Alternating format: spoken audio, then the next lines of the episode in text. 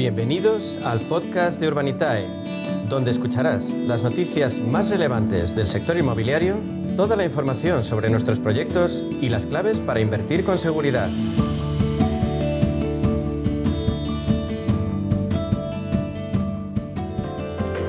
Bueno, pues seguimos con nuestro espacio de inversión inmobiliaria y Proctec con Urbanita y vamos a daros las nuevas claves financieras que están cambiando el sector inmobiliario gracias a la transformación digital. ¿Y quién mejor para que contarnos todo lo que se cuece en este sector que Diego Bestar, que es consejero delegado y fundador de Urbanitae? Vamos a darle la bienvenida. Buenos días, Diego. Buenos días, Meli. Un placer, como siempre, estar aquí con, contigo. Bueno, ya supongo que estarás a las puertas de las vacaciones, ¿no?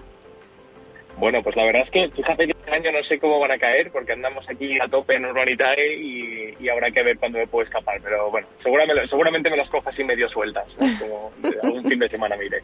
hay que coger pilas, hay que coger pilas. Que viene un otoño sí. que según antes nos comentaba también en Tinsa eh, Susana de la Riva, que viene un otoño ya movidito. Así que vamos a ver, vamos a ver qué pasa. Bueno. Sí. Eh, lo que sí que no cabe duda, eh, Diego, es que el Proctec es una tendencia creciente que está revolucionando el sector inmobiliario y que va ganando cada vez más peso en España.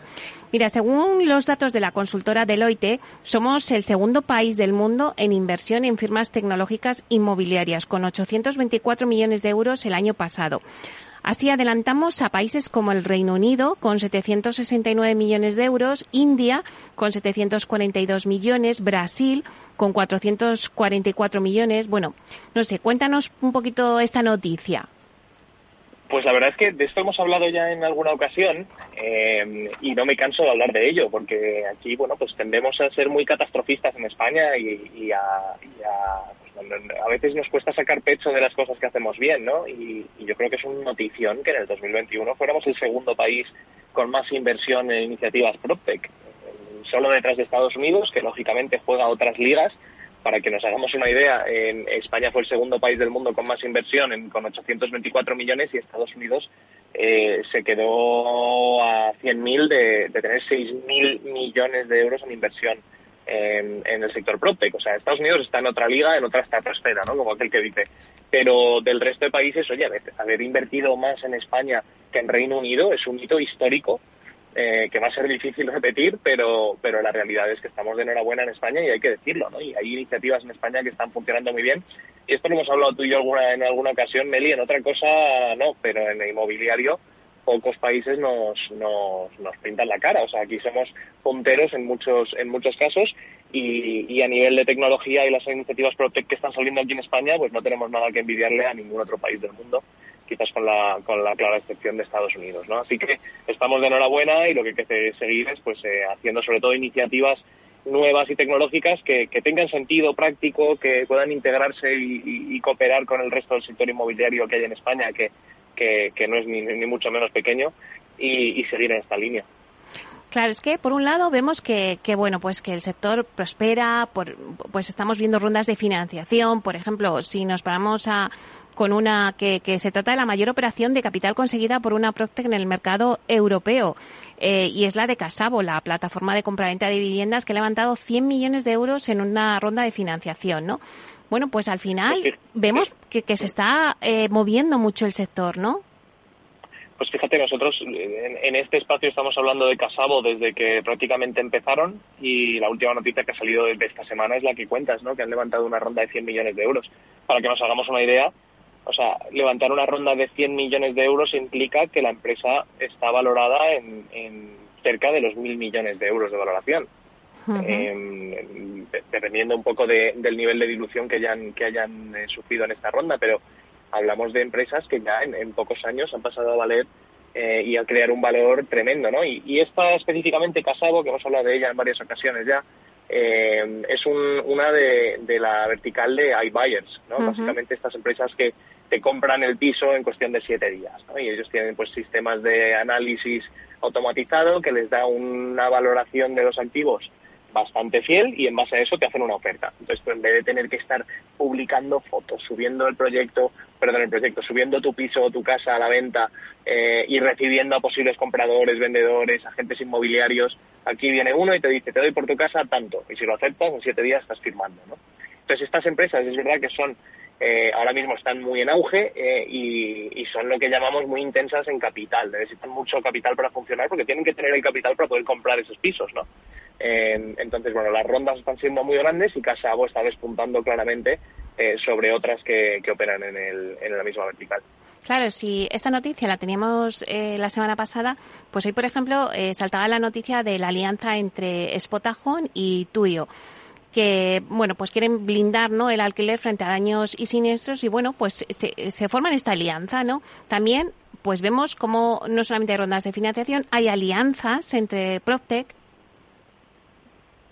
Sí, sin duda. O sea, se van, va, habiendo sinergias entre distintas empresas y, por ejemplo, la alianza entre, entre Spotahome y Tuyo, pues lo que hace es, Tuyo crea un producto específico para la casuística de, de Spotahome, ¿no? Y permite que, que el seguro de los inquilinos de, de medio plazo, no nos olvidemos, Spotahome es una empresa especializada en alquileres de medio plazo, eh, pues el seguro que va eh, ya incluido cuando uno alquila una casa con Spotahome cubre tanto al propietario como al inquilino. Al propietario le cubre, por ejemplo, el seguro de impago, hasta seis meses de alquiler en caso de que el inquilino deje de pagar, y al, y al eh, inquilino pues le cubre los enseres, le cubre el contenido, los muebles, eh, cualquier cosa que le pueda que le pueda pasar que esté también cubierto. O sea que se empieza a ver sinergias de este tipo eh, y, la verdad es que seguiremos viéndolas. Además en, en el mercado que esperamos en los próximos meses, que probablemente sea un mercado bastante más frío, pues este tipo de, operaciones y de pensar un poco en cómo mejorar el negocio tienden a coger más fuerza.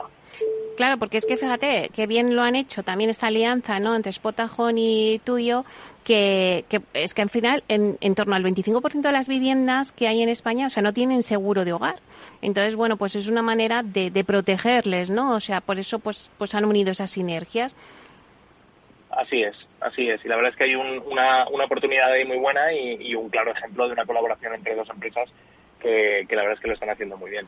Pero también es verdad, Diego, que si por un lado vemos ese crecimiento del Procte, eh, las rondas de financiación, o sea, todo son como noticias súper positivas, alianzas y sinergias entre unas y otras, pero luego también, pues, pues hay que hablar también de, un ciclo bajista que también está viviendo el sector y, y que, bueno, pues después de muchos años de crecimiento, pues hay algunas que o ya han cerrado o están eh, en ERES y, en bueno pues eh, en proceso de, cierre no o sea también hay que contar esa otra parte no sin duda. Yo creo que aquí no es que pequemos de contar solo las buenas noticias pero la verdad es que en los últimos años las noticias han sido prácticamente todas eh, positivas porque hemos vivido un ciclo alcista no es verdad que ha habido muchísimo dinero, muchísima liquidez en el sector del capital riesgo. Capital riesgo, para el que, no lo conozca, son fondos de inversión que invierten en iniciativas nuevas, lo que llamamos startups, invierten pues para enchufarle capital a las, startups y que puedan crecer, que puedan llegar al público, que puedan hacer campañas de marketing, que puedan fichar equipo, que puedan internacionalizarse.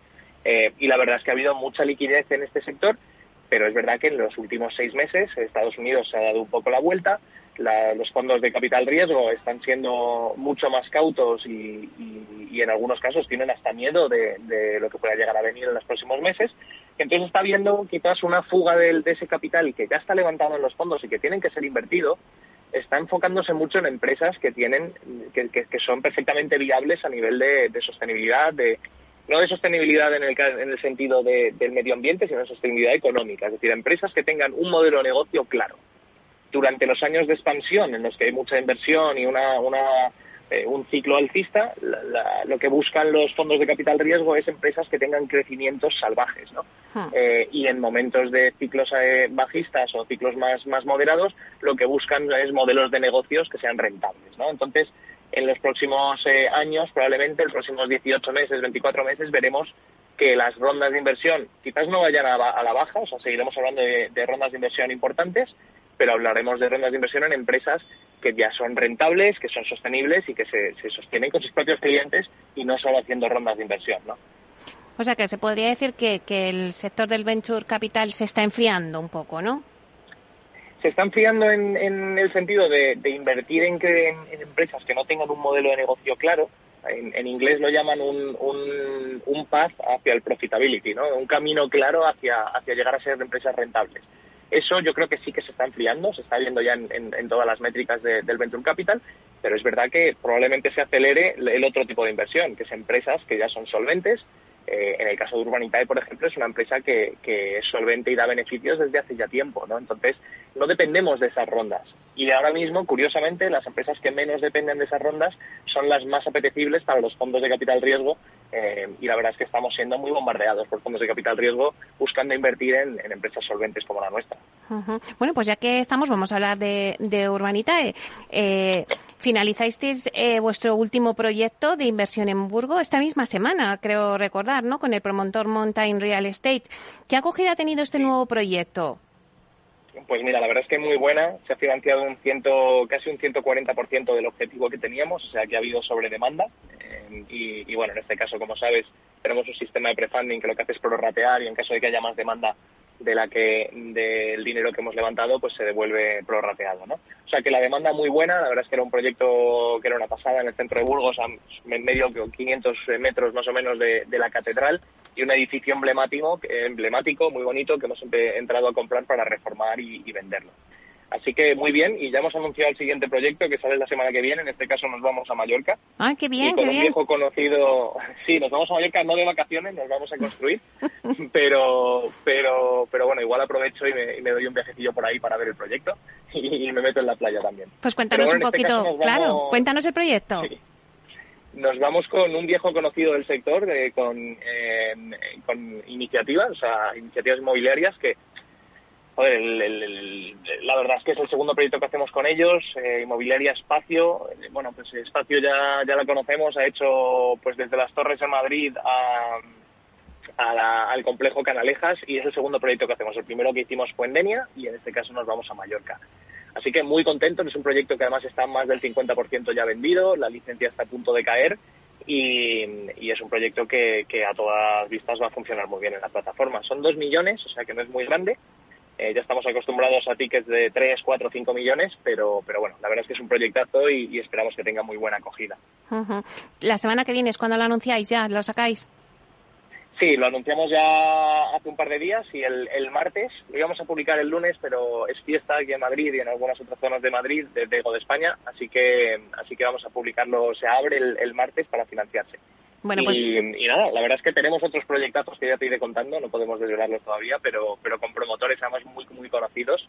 Y, y esto, vamos, básicamente lo que estamos viendo, Meli, es que los grandes promotores también se están fijando en las, en, la, en las PropTech y en este caso en la, en la financiación alternativa a través de una plataforma de crowdfunding como es Urbanitae. Bueno, y sobre todo, o sea, eh, la prueba es que cada vez tenéis unos tickets mucho más grandes que nos decías, o sea, hasta 5 millones, que es lo que permite la CNMV, pero claro, ahí está el que las promotoras están viendo pues vuestra capacidad, ¿no? Y por eso tenéis estos tickets tan grandes ya. Pues Mel, imagínate, si yo hace tres años eh, o cuatro que nos conocimos te, te hubiera contado que inmobiliaria espacio es decir, la culpable de que hayan varias torres de las, de las emblemáticas en Madrid, eh, o, bueno, la trayectoria que tienen, o un Gestilar, eh, o un Caledonian, un Q21, iban a acudir a una plataforma de crowdfunding a financiar una promoción, eh, no nos lo hubiéramos creído. O sea, yo aspiraba a eso desde el principio, pero, pero era difícil de, de verlo, ¿no?